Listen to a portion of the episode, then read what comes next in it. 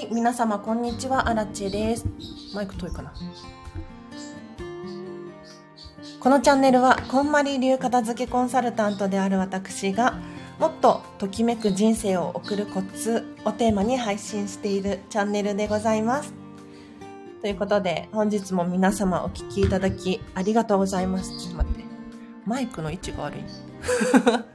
今ね、洗濯物を畳みながらライブ配信しております。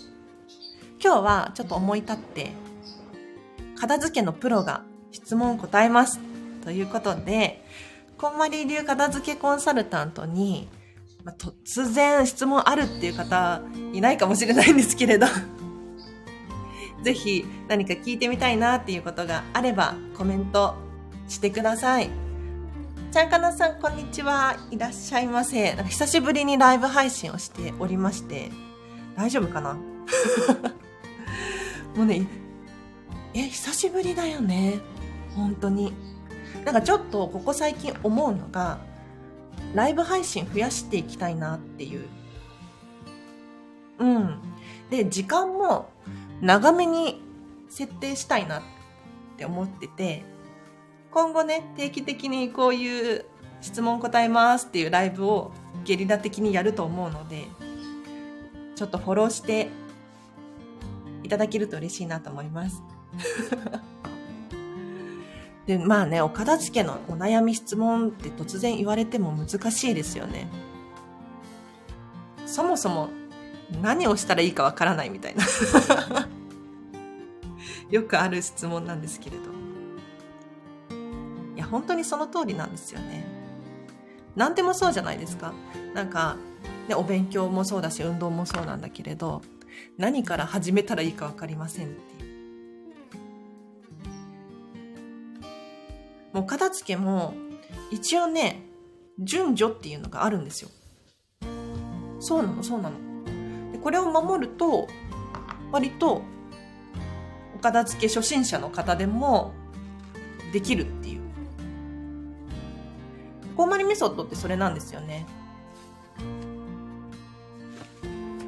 こんまりさんの本の通りに、とりあえず1から順番にやっていくと、片付けが終わらせられる。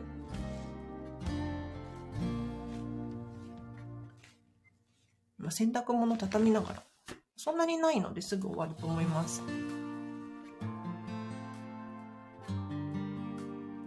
洗濯物の畳み方とか皆様どうしてますか？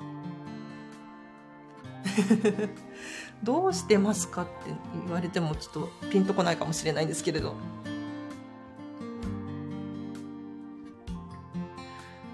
うちはですね、もう本当にこんまりメソッドに忠実に畳んでますね。全部そうかもしれないです。よくやりがちなのが、私もね、片付けレッスンとか行くことがあるんですけれど、あの、お店屋さんみたいに畳んじゃうっていう。いや、悪くはないんだけれど、そう、罰ではないんだけれど、なんていうか、お店屋さんって結局、見せるように畳んでいるんですよね。だから収納には向いていない畳み方なんですよ。で、お店屋さんのように畳んでしまうと何が起こるかっていうと、要するにこう、重ねる収納になってしまうんですよね。下のものの上にどんどん積み重ねていって、で、引き出しの中、開けたはいいけど、これ一番下のものが取りにくいっていう。でも、もはや何を一番下に収納したか覚えてないよ、みたいな。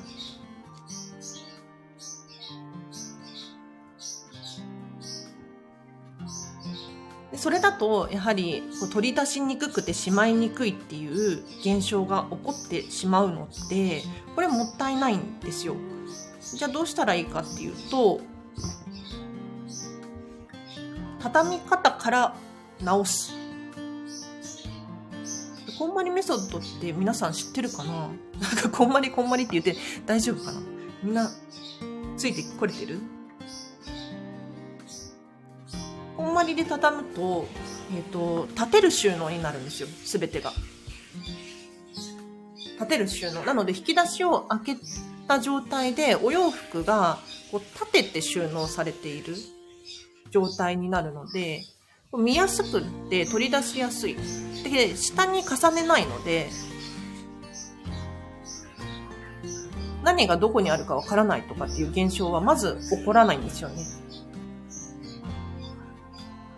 なので、畳み方にこだわりがないっていう方いらっしゃったら、ぜひね、もう、ごめん、洗濯機の音が入っちゃった。ちょっと待って、移動する。もう、もう、もう、もう終わったから。もう終わったから移動しよう。畳み方のこだわりがなかったら、あ、音消えたね。こだわりがなければ、こんまり流で畳んでほしいなと思います。こまりメソッドでお洋服畳むと、すべてがですね、四角い長方形つるんとした長方形になるんですね。で、もうね、いろんな形のお洋服があると思うんですけれど、ね丈が短いとか、裾が広いとか、なんだろうな、左右対称じゃないとか、まあいろんな形のお洋服があると思うんですけれど、もうすべて、どうにかこうにかね、四角く畳めるんですよ。折り紙をイメージしていただけると分かりやすいと思うんですけれど、まあ、どんな形の紙であれ、四角く畳めますよね。なんか丸い形でも、こう、綺麗に四角く完成形を作ることはできるんですよ。そのイメージで四角く畳む。で、長方形に畳むと何がいいかっていうと、形が揃ってるんですよ。ズボンも T シャツも上着も全部形が揃ってるので、すっきり見えるんですよね。これがなんか大きさとか形とかをバラバラに畳んでしまうと引き出しの中で、こう、なんかサイズが違うなみたいな。なんかちょっと見栄えが良くないっていう現象が起こるので、なるべく形を揃えてあげる。私ね、今ね、ちょっと勝手に喋り始めちゃってますけれど、もし質問等があれば コメント欄で教えてください。こんな機会なかなかないのでね、こんまり流片付けコンサルタントって今日本で220人くらいかな ?30 人くらいかな？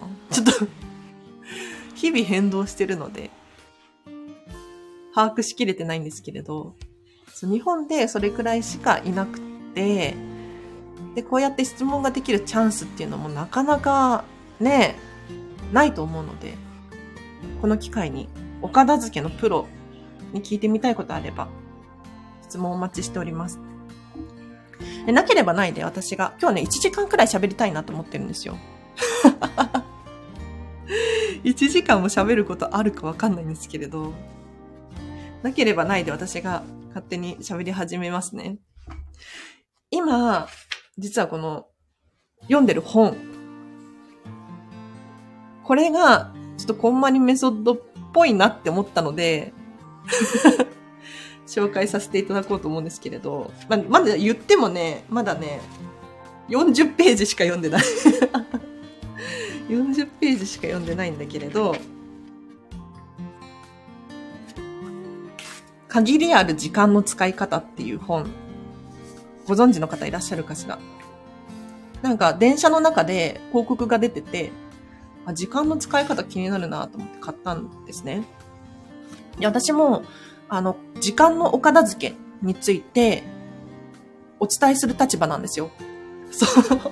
コウモリメソッドって、あの、物理的なお部屋のお片付けでしょって皆さん思われてるかもしれないんですけれど、実は、その先を言っていて、今ね、あの、時間の片付けとか、人間関係の片付けとか、データの片付けとか、要するに目に見えない物量のないもののお片付けもできるようになって、でそれを私はお伝えする立場なんですね。だから、時間の使い方気になると思って、この限りある時間の使い方っていう本を買ったんですよ。そしたらなんかちょっとこんまりっぽ、まあ、まだ40ページだけど、ぽいなと思ったんです。こんまりさんの畳み方してます。おー、すごい。スカートやデニム、上着はかけるお片付けで大丈夫ですか？大丈夫です。ちゃんかなさん、安心してください。大丈夫です。あのね、正直な話、こんまりさん畳むのを推奨していておすすめしてるんです。で、その理由は、日本のお家って、とにかく収納ペース、スペースが少ない。大事なところで噛んじゃった。アラチェのお家もそうなんですけれど、とにかく収納スペース少ないんですよ。なんか外国みたいにね、なんかドーンドーンみたいな ウォーキングクローゼットドーンみたいな、そういうのがあったら話は別なんだけれど、とにかく収納する場所が、スペースが限られているので、畳む収納にすると、途端にですね、スペースが少なくても、収まるんですよ。収納できちゃうんです。なので、こんまりさんは、畳む収納、畳む、お洋服を畳むことをお勧めしているんですね。ただ、ただですよ。これ、時と場合によって、もう臨機応変に自己流でアレンジ可能で どんどん変えちゃっていいです。私はとにかくお洋服畳むのが嫌い。やだ。っていう人は、かける収納にとことんこだわる。これでいいんですよ。実はね、アラチェも、ほとんどかける収納ですね。ほとんどかける収納にしてます。で、私、今住んでるお家、妹と二人で住んでて、そんなに収納スペース、一人分の収納スペースってないんだけれど、どう、どう対処してるかっていうと、とにかく物量を減らす。実はミニマリストなんですけれど、もうね、物量を減らすことによって、畳まなくても、もうほとんどかけられる。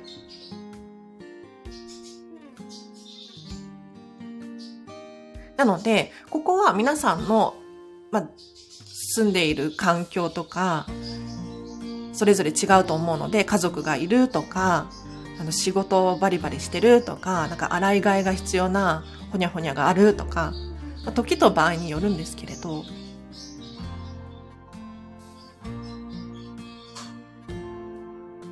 ご自身の収納スペースと相談して、お洋服を畳んでほしいなと思います。あ、で、基本的に、そう、基本的にですね、何をかけたらいいか何を畳んだらいいかっていう話をしていこうと思うんですが、あの、これはお洋服に聞いてみるのが一番よくって もちろん、あの、お洋服は生きてないし、返事をしてくれないんだけれど、なんとなくね、なんとなくわかるんですよ。例えば、テロテロのワンピースとかに声をかけてみて、あなた、ちょっと、かけてほしい？畳んでほしい？って聞いてみるんですよ。そうすると多分大体テロテロのワンピース系はかけてた方がいいかな。他にもちょっと分厚めの硬いジャケット。明らかに畳んだらなんか苦しそうですよね。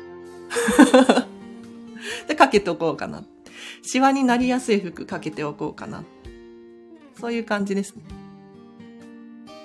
でも基本的にはほとんど全てのお洋服は畳むことができるので、もうよっぽど収納スペースがギリギリで足りないってなった場合は、できるだけ畳んであげるといいかなと思います。あ、ちゃんかなさんが参考になりますって嬉しい。よかった。もういつでもコメントとかレターとか募集しておりますので、あの、もしね、このチャンネル今聞いてくださってる方とか、お片付け悩んでますっていう方いると思うので、アラチに質問してみてください。あ、実はね、こんまりコンサル、あのー、スタイフでね、チャンネル持ってる人が何人かいて、なんかちょっとアラチとは相性が悪いっていう人も、他の人だったら もしかしたら質問しやすかったりするかもしれないので、そちらのチャンネルに遊びに行っていただいたてもいいかなと思います。で、このね、時間の片付けに戻してもいい？あ、今、片付けしてます。すごい。嬉しい。なんかね、このライブ配信、いつもそうなんですけれど、あの、ゴミ袋片手に聞くと、はかどるらしいですよ。そう。ゴミ袋片手にとか、ちょっと家事しながらとか、聞き流していただくといいみたいです。おすすめです。このね、時間の今、限りある時間の使い方っていう本を読んでて、まだ40ページくらいしか読んでないんですけど 何がこんまりメソッドに似てるかって思ったのかっていうと、結局、いくら効率のいい時間の使い方をしても、それは効率のいい時間の使い方をしているだけであって、忙しさは変わらないっていう。わかる？なんだろう、朝の支度がとにかく忙しい。ねそう、お子様とかいらっしゃって、ママとか大変だと思うんですけれど、いかに効率をよくテキパキ動いたとしても、忙しいことには変わりはないんですよ。だから、その、世にね、たくさんあるタイムマネジメントっていう。ねいろいろありますよ。タイムマネジメントの、なんか、こうした方がいい、ああした方がいい、生産性が上がる、効率が良くなるとかね。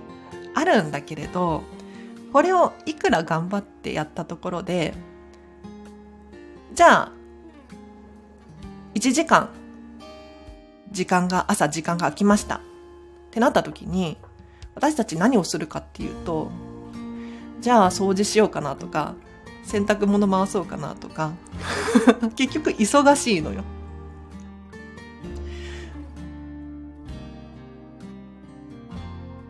で、まあ、この本ね、まだ全然読んでないんだけれど、こんまりメソッドで言うと、時間のお片付けっていうのもできるんです。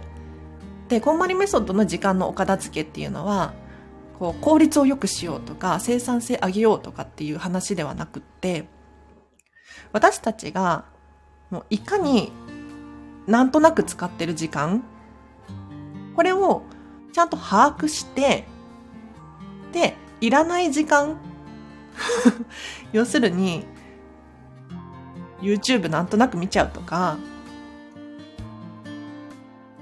ゴロゴロソファーで寝そべってしまうとか、わかんないけれど、ああ、もったいなかったなーって思う時間を把握して、それを手放したりとか、もしくはもっといいものに置き換えたりとか、っていうのが時間のお片付けなんですね。なので、なんかちょっと考え方似てるかもとかって思った次第でございます。はい。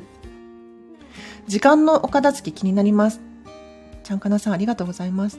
私は袋片手にやってます。やった わからないことあったら聞いてくださいね。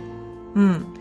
お片付けで、あ、そう、ポンポン進めるの大事で、なんか手が止まっちゃうようなものあるじゃないですか。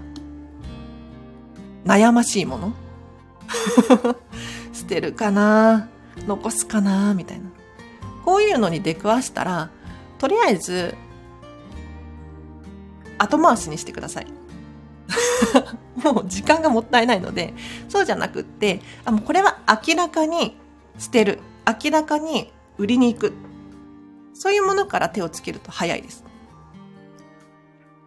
で、時間のお片付けなんですけど、本当に面白くって。私もね、もう完璧ではないですよ。それはね、なんか YouTube とか見ちゃいますけど、見ちゃうんだけれど、昔に比べて、要するに、こんまりメソッドをする前に比べたら、もう圧倒的に、その、マインドに変化があって、例えばね、じゃあ同じ YouTube を見ちゃう、だらだら見ちゃうっていう現象があったとしても、許せるようになったっていうのかな。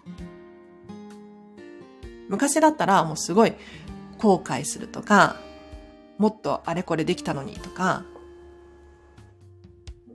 なんか自分を責めたりとかしちゃいがちだったんですけれど、今はね、YouTube 見れてよかったな、なんかちょっとダラダラ気を抜けてよかったな、とかって思えるようになりましたね。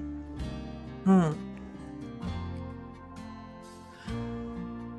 とは、あ、時間の片付け方について説明させていただくと、まず、これ物理的なものの片付けと一緒であるっていうことを認識していただいて 意外かと思うんですけれど、そうなんですよ。で、コンマニメソッドってまず最初に何やるか。皆様ご存知ですか？お片付けの一番最初のステップ。もったいぶってもしょうがないので、結論を言うと 理想を考えるっていうことをするんですよ。お部屋を片付けるときに、どういうお部屋に住みたいかなっていうのを、真剣に考える。なんとなく考えるのではなくって、もうね、時間をかけて真剣に取り組んでいただくんですね。で、この際のポイントっていうのがあって、何かというと、すべての制限を取っ払う。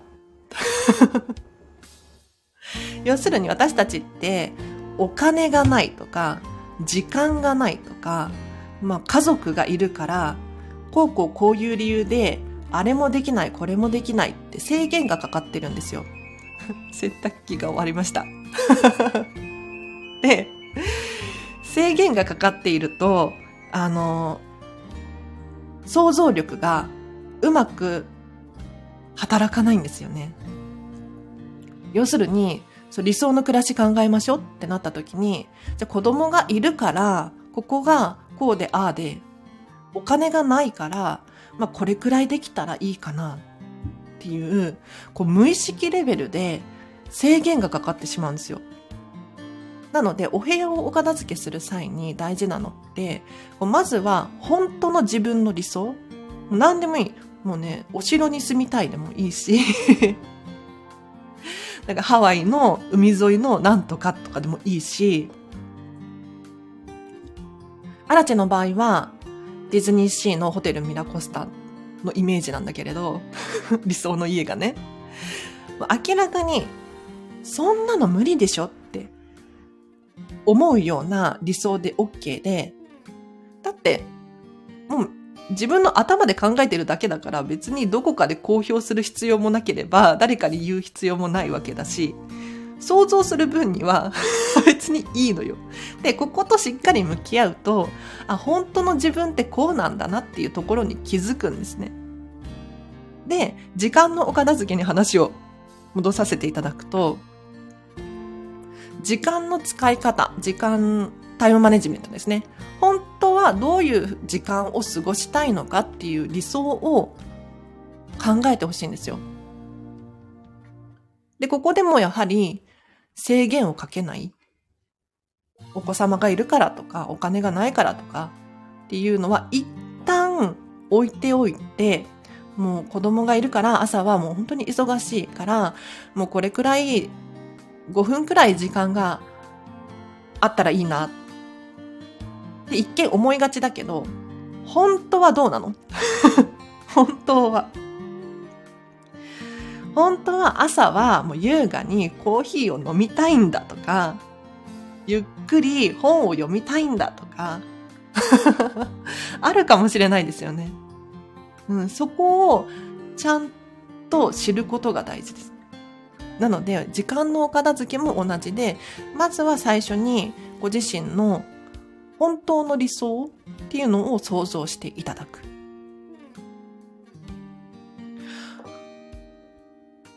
ね、なんでしょうね。ちょっと皆さん今一度、今考えてみてください。あ聞いてくださる方がいらっしゃる。ありがとうございます。アラチェはね、やはりね、ディズニーシーなんですよ。朝、目覚めたら、こうミラースコスタのね、窓からこう、ベランダからディズニーシーを一望して、鳥のさえずりが聞こえてきたりとか、まあ朝の準備中のミッキーが見えるみたいなわかんないけど。とか。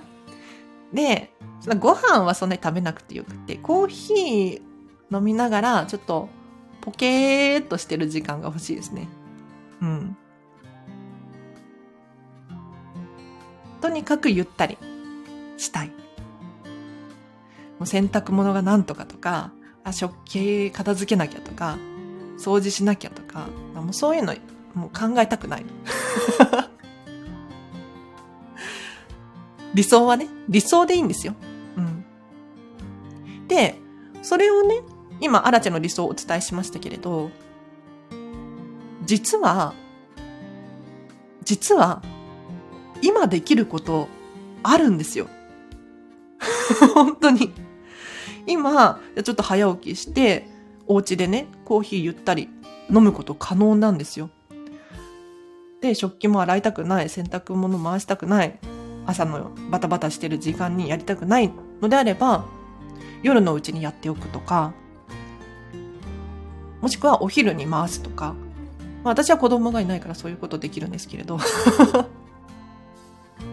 可能なんですよね。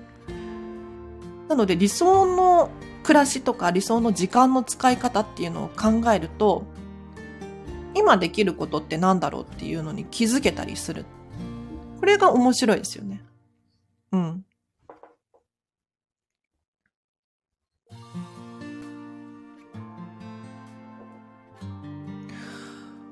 あとはそうですね、時間のお片付け。じゃあ実際に時間のお片付けどうやってやっていくのかっていうと、理想の暮らし、時間、時間の使い方考えました。で、今、じゃあ現状どうなってるのかっていうのを把握する。これが二つ目のステップです。なんかね、ノートとかメモとかに朝何時に起きて歯ブラシ何分とか 朝食作るのに何分、食べるのに何分とか洗濯物に何分とかなんかとにかく何に何時間使ってるのかっていうのを、わーって書き出すんですよ。これね、めんどくさいんだけれど、非常にめんどくさいですよ。非常にめんどくさいんだけれど、これお片付けと一緒で、これ乗り切ると、乗り切ると、未来が良くなるので、今のうちにめんどくさいことやっておいた方がいいんですよ。本当に。だってお片付けが終わったら、お掃除もしやすいし、お料理もしやすいし、とにかく快適なんですね。にもかかわらず、今めんどくさいっていう理由でやらずにいるのすごくもったいないんですね。なので時間のお片付けも一見、こう全ての時間を書き出すってちょっとね、時間かかりそうだし、やりたくない、思い出せないとかね あると思うんですけれど、今やると、だって時間イコール人生なので、今後、お片付けが終わった人生と終わってない人生とどっちがいいかって言ったら、明らかに終わった人生の方が有意義に過ごせるあ、あらちゃ勝手に喋っちゃってますけど、あの、今日はね、質問答えますコーナーなんですよ。もしね、お片付けのお悩みとかあれば、お気軽に質問してください。コメントください。あ、意外と30、30分喋ってる。なんか今日ね、1時間喋るぞっていうつもりで、スタイフライブボタンをポチッと押しました。なので、全然質問答える気満々なので、コメントください。いや、でもね、アラチェもね、あのー、変なところで人見知りが働いて、人のライブとかチャンネルとか放送とか聞いても、なんかね、コメントできないんですよ。コメントできないし、なんか、なんだろうね。それは人それぞれ個性があるので、コメントしたい人はコメントしていただいて、コメントしたくない人はコメントしなくていいと思います。うん。あ、で、この話もしたいなと思って。今、ふと降りてきました。性格の話？性格？お片付け関係ないじゃんって思うかもしれないんですけれど、あの、こんまりメソッドにおいては非常に関係大ありで、これ、こんまりメソッドって一体何なのかっていうと、ただのお片付けじゃないんですよ。え？何？どういうことって思うかもしれないんですけれど、そう。ただお部屋がスッキリするとか、あの、掃除がしやすくなったとか、そういうお片付けではないっていうことをまず皆さんに知っていただきたくて、何なのかっていうと、お片付けを通して、皆さんが持っているものを通して、自分自身を知るメソッドなんですよ。ちょメモしました、今。すっごい重要なこと言った。今めっちゃいいこと言った。有料級。そう。もう自分自身を知るっていうことにフォーカスしたお片付けのメソッドなんですね。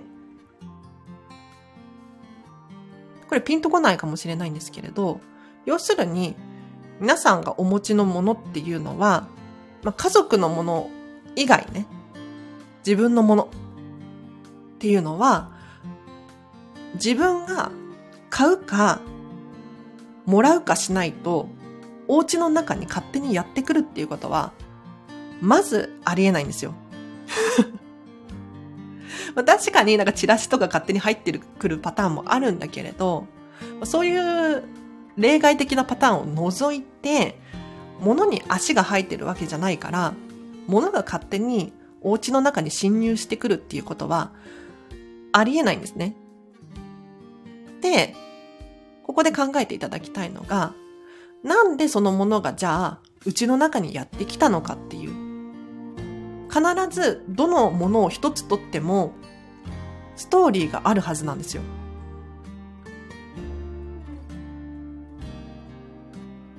誰かからいただいたものなのであれば、じゃあなんでいただいたのか。こうこうこういう理由があっていただいたっていう理由がありますよね。お洋服一つとっても、なんで買ったのかっていう理由が絶対にあるんですよ。で、こんまりメソッドで物をお片付けすると、その理由に一個一個 向き合うんです。じゃあお洋服片付けましょうってなった時に、じゃあこのお洋服残します。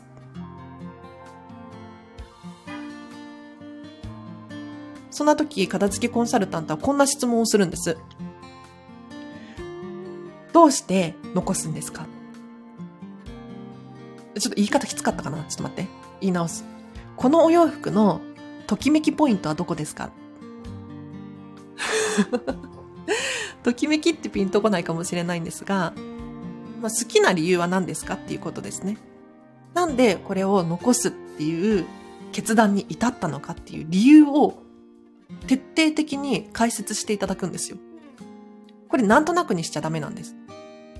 語っていただきます。本当に。で、面白いのが、本当人それぞれ理由が違うんです。なんでこのお洋服を残すんですか？可愛いから残すんです。なんで可愛いと思うんですか？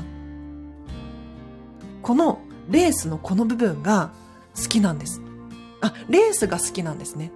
え、私ってレース好きなの？っていう、自分でもびっくりされてます。本当に。他にも、あ、このお洋服がどうして好きなんですかって聞いたときに、この服はね、乾くのが早いんです。あ、乾くのが早いのが好きなんですね。確かに、みたいな。本当に皆さん、ご自身でもびっくりされてます。なんか同じレースでも、なんかね、このレースは好きなんだけど、このレースは好きじゃないみたいな、なんかご自身にとって明確な基準があるらしいんですよ。で、そこに気づいたりとかするんですね。だから、お片付けをするにあたって、どんどん深掘りしていく。そうすると、自分のことを本当の意味で理解することができて、で、こんまりメソッドでお片付け終わらせると、リバウンドしないって聞いたことありません？ないか。リバウンドしないんですけれど、基本的にね。じゃあなんでリバウンドしないのかっていうと、もう自分のことが分かってるから、私はこのレースのこの服が好き。だから他のレースはいらないっていう、ちゃんと明確に分かるようになるんですよ。で、これがお洋服に限らず、本でも書類でも趣味の道具でもすべて分かるようになります。だから、リバウンドしない。まあね、ちょっとね、これ本当にやってみないと、やったことある人にしか伝わらないんですけれど、そう。ちょ、片付けしてみて。あ、で、なんで性格に関係あるのかっていうと、もうそういうところなんですよ。うん。人それぞれ、育った環境が違えば、価値観も違うし、収入も違うし、住んでる場所も違うので、これが正解っていう正解はないんですよね。本当に一人一人が内側に正解を持っていて、ね、だって明らかにお家の大きさと物量が合わなかったら生活できないので、うん。それぞれに合った正解っていうのがあるんですね。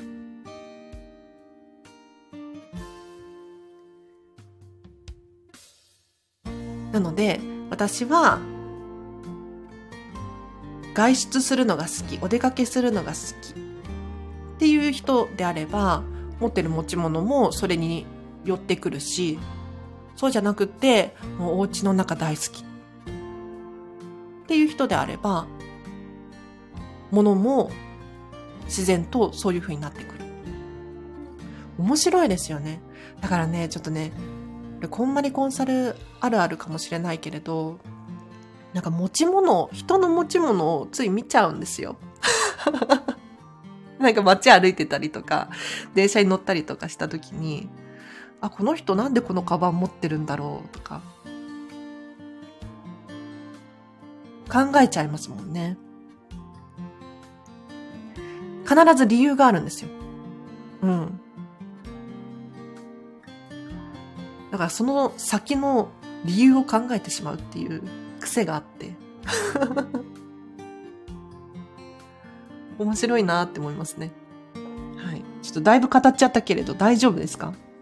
あの、一応ね、お片付けの質問答えますコーナーなんですよ。もし質問があれば、もうあればでいいんですけど、コメントください。で今ね、ピンとこなくても、あのーやっぱり質問あったっていう場合は、コメントかレターで教えていただけるとあらち答えますので。あら、ちーちゃん来た。ようこそようこそ。ちーちゃん来たとか言って。ちさとさんね。ち、さとさんは、あの、こんまりコンサル仲間なんですよ。そう。そう、このチャン、あ、このスタンド FM ね、本当にいろんな人、こんまりコンサル仲間がチャンネルを持ってて、それぞれ個性があるので、それぞれのチャンネルに、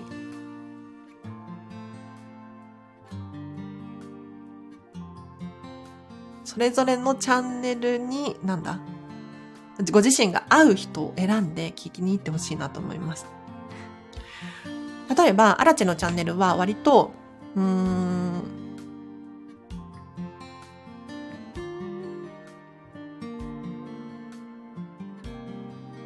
お片付けというよりかは、もっとこうしたい、もっとああしたいって、なんか行動したいんだけれど、何かが足りないっていう人向け要するにもやもやしてる人向けに喋ることが多いですね。お片付けによってて行動力とか決断力を上げたいっていう人向けに喋ることが多いです。え、ちょっとピンとこないかな？ピンとこないか？えっ、ー、とね、抽象的すぎた？えっ、ー、とね、えっ、ー、とね、あわあわ。アラチェがもともとなんでお片付けをしたかっていうと、もうとにかく人生もやもやしてたんですよ。ただお片付けが終わったら、あ私ってミニマリストだっていうことに気がついて、で、さらに、ディズニーが好きだっていうところに気がついて、ディズニーっていうかディズニーシーが好きだ、ミラコスタが好きだっていうことに気がついて、で、行動とかが変わってきたんですね。で、夢とか目標がなかったんだけれど、もう最近のもうゴールは、ディズニーシーに住むことっていうゴールを掲げておりまして バカみたいでしょ？分かってる。分かってるよ。はい。なんかね、人生がもやもやしてたのに楽しくなってきたんですよ。だから、もう今もやもやしてるとか、夢や目標が見つからないとか、あとは夢はあるんだけれど、どう行動したらいいかわからないっていう人向けにお片付けの発信をしているチャンネルでございます。ただね、あの他のコンマネコンサルはそうじゃなかったりします。本当に単純にお片付けが大好きで、お片付けのこんな方法があるよっていうのをキラキラ喋ってる方もいらっしゃったりとか、あとは、ちーちゃんとかは、えっ、ー、とね、私がせ紹介するのもあれか。あの、ななんて言ったらいいの？お父様、お母様とかが、もう介介護っていうのかな？なんですって。そういう方に向けた発信とかもされてて、いや、すごいなって。いや、確かにその通りだよねって。お片付け終わってた方が、すっきりしていたお家の方が、おじいちゃんおばあちゃんとか過ごしやすいなって、私もね、思いましたね。最近リアルおばあちゃんの、アラチのおばあちゃんのね、お家のお片付けをすることがあったんですけど、絶対片付いてた方がいいとかって思って。うん。とか、あとは、あとは、あとは、あとはなんか私インスタグラマーですみたいな方のこんまりコンサルタントもいらっしゃいますし、いろんな人がいる。主婦さんだったりとか、それぞれに合った放送をね、聞いてほしいなと思います。あ、ご紹介ありがとうって。あ、40、40分も喋ってるよ。今日ね、あのー、1時間喋ろうって思ってるの。だからあと45分、47分、喋るね。喉乾いちゃったからお水飲む。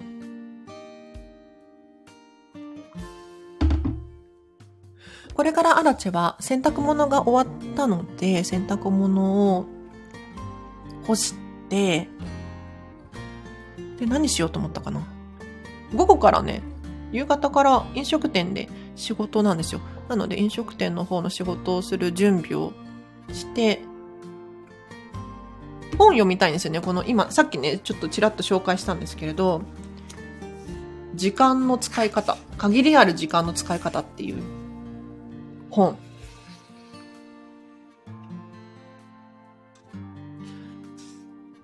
これをね、ちょっとまだ40ページしか読んでないから読みたいなって思ってますね。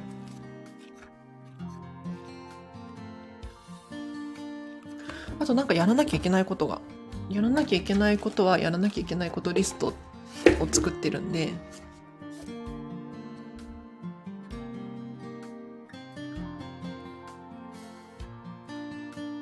そうね。ちょっとそろそろディズニーシーに行きたいな。この間行ったばっかりなんだけれど。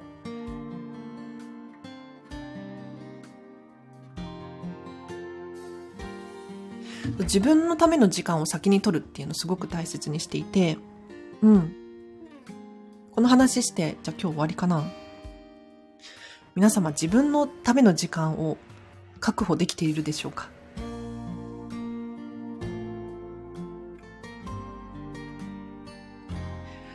どういうことかっていうと、ついね、仕事忙しいとか、家事忙しいとか、ね、育児忙しいとかってやっていると、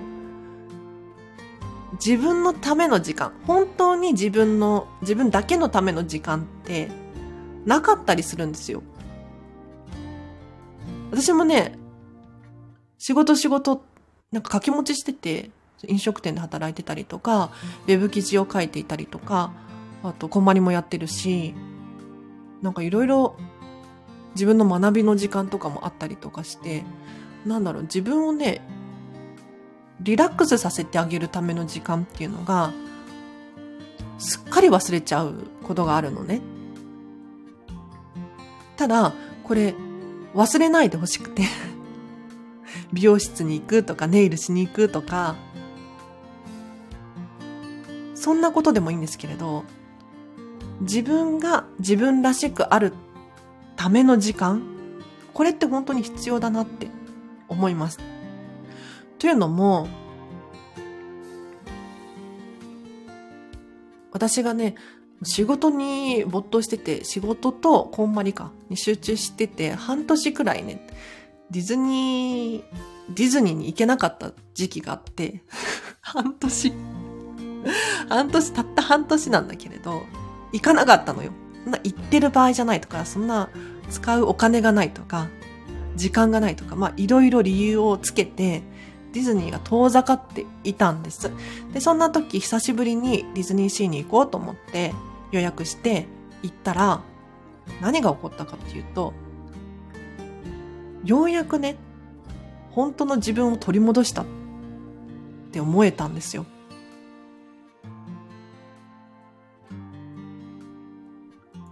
確かに仕事楽しいし、お片付けとかも楽しいし、できるんだけれど、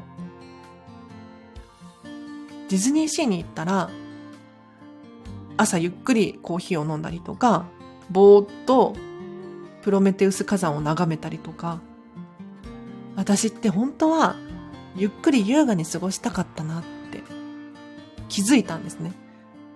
そこからですよ。そこからもうちゃんと自分を自分らしくいさせてあげようじゃないけれど、仕事とかね、ついもう集中しすぎて、働きすぎちゃうんだけれど、もうあえて力を抜く時間を作ろうと思って、その方が私らしいっていうことに気づいて、積極的に取るようにしました。で、こんまりさんとかも本当にそういうふうにおっしゃいますけれど、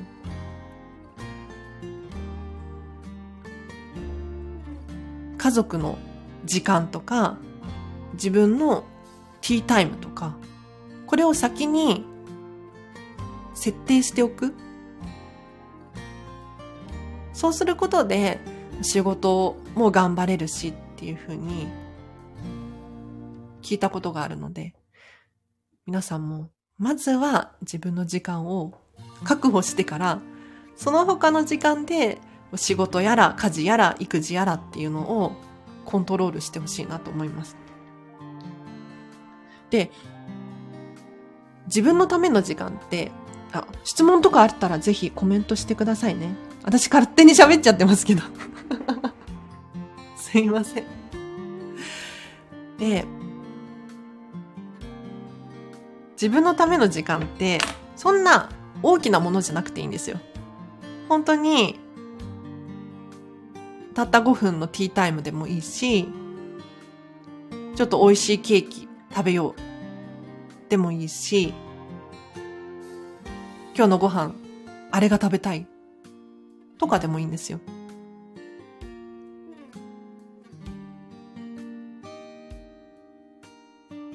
これができるとできないとでは本当に大きく違いまして、例えば、忙しいから今日はもうご飯パパッとでいいやで、電子レンジでチンチンって温めて、パパッと食べるとするでしょ？そしたらその日一日って、自分のために何もしてあげられてないなって思うわけですよ。でも、もしね、お昼ご飯に本当に食べたい、なんだろう、わかんない。想像ができない。ものがあったとして、それを食べることができたら、今日の終わりに、今日は、ま、ちょっとでも自分のためにね、これこれできたし、よかったなって思えたりするんですよ。うん。なので本当に5分でも10分でもいいから、自分のための時間、お昼寝をするとかでもいいのよ。お昼寝を許せなかったりとかするじゃない。マラチェのクライアントさんにもそういう人いたな。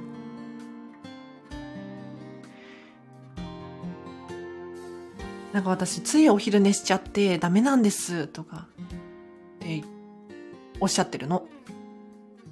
でもよくよく話を聞いていたら、もうね、お子様もいらっしゃるし、ご自身で授業もされているし、で、学びの時間とかもあって、忙しいんですよ。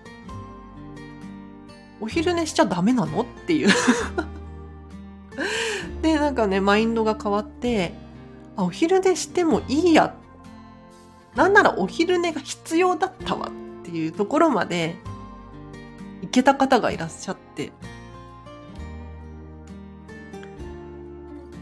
そういうことなんですよね。捉え方の違いだったりとかもするので、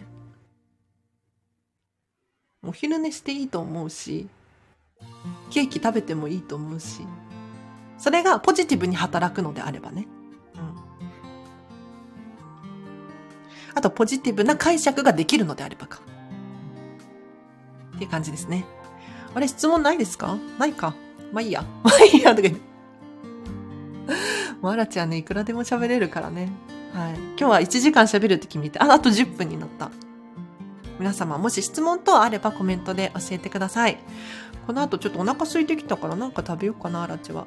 うん。あ、アラチアラチって言ってますけど、本名荒木千恵と申しまして。荒木千恵こと、あ、アラチェこと荒木千恵と申します。改めまして、はい。アラチェさんとか、アラチェとかって呼ばれますね。このあだ名が気に入っていて、こんまりさんも近藤まりえじゃないですか。ね。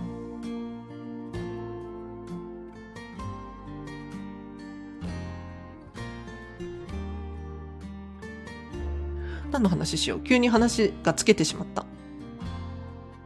あと10分喋りたい。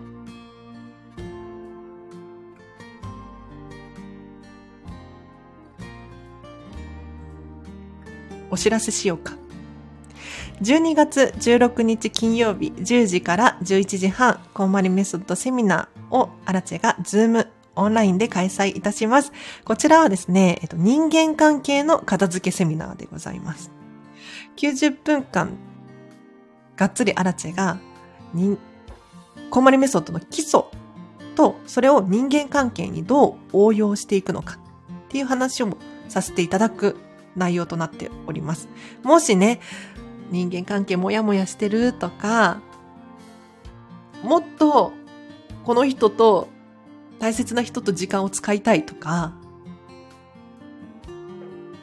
あとは、なんか嫌な人がいるとか そういうお悩みをお持ちの方いらっしゃいましたら、おそらくヒント、気づきがあると思いますので、費用が3300円。で、PTX っていうイベント開催、イベント開催サイトで販売中でございます。PTX アラチェで出てくるかな。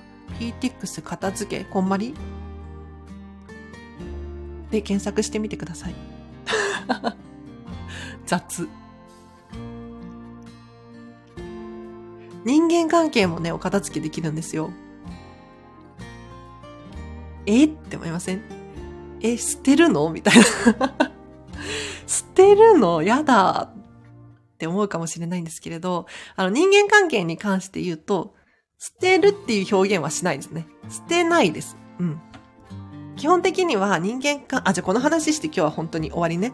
人間関係っていうのは、残すんですよ。うん。今持っている人間関係、人脈、全部洗い出して、この人は好き、この人は好き、もしくはこの人のここの部分好き。あの人のこの部分が好き。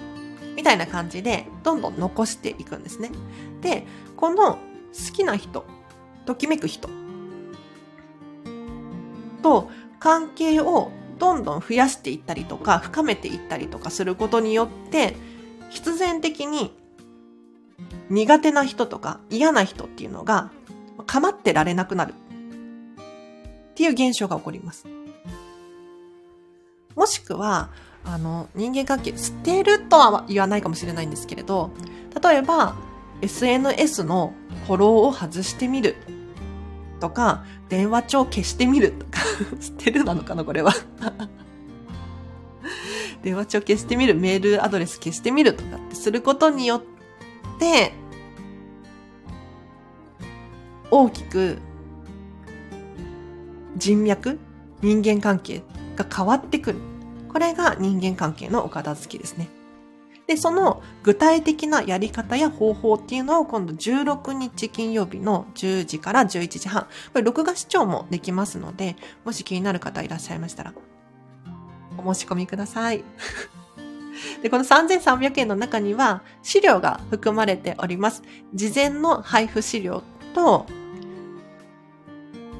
セミナー終了後にお配りする資料の2種類です。この資料があると多分復習ができますので、皆さんゲットしてほしいなと思います。では今日はこの辺りで終わりにしようかな。はい。皆様お聞きいただきありがとうございました。ちょっとね、今後、そう、アラチェのこのチャンネル、分かってきたんですよ。なんか、方向性が。進むべき方向が分かってきて 今まではコンマニメソッドを伝える場所だったんですけれど、じゃあ、アラチェが誰に伝えたいかなとか、どういうふうに伝えたいかなって考えたときに、的が絞られてきて、もやもやしている、人生に悩んでいるとか、お片付けに困っているというよりかは、どうしていいかわからない。そんな人たちに向けた発信をしていこうと思ってます。で、さらに、こういった今日みたいなね、1時間くらいの長いライブ配信とか、まあ、かつてやってたんですよ。1年以上前かな。かつてやってたんですけれど、これをまたやりたいなと思って、定期的にちょっと質問コーナーだったりとか、一緒にお片付けしようだったりとか、っていうのをやっていこうと思いますので、もし初めましての方とかいらっしゃいましたら、フォローしていただき、今後も聞いていただけるととっても嬉しいです。では、皆様お聞きいただきありがとうございました。これからさつまいもを茹でようと思います。美味しいさつまいもを見つけてね、茹でるだけで美味しいのよ。茹でるだけで美味しいの。甘くて、ホクホクで。びっくりしちゃっので、簡単調理なんですけど。お昼ご飯、さつまいも。もちろんさつまいもだけじゃないけど。はい。にしようと思います。では皆様お聞きいただきありがとうございました。じゃあ今日の午後もですね、ハピネスを選んでお過ごしください。ありがとうございました。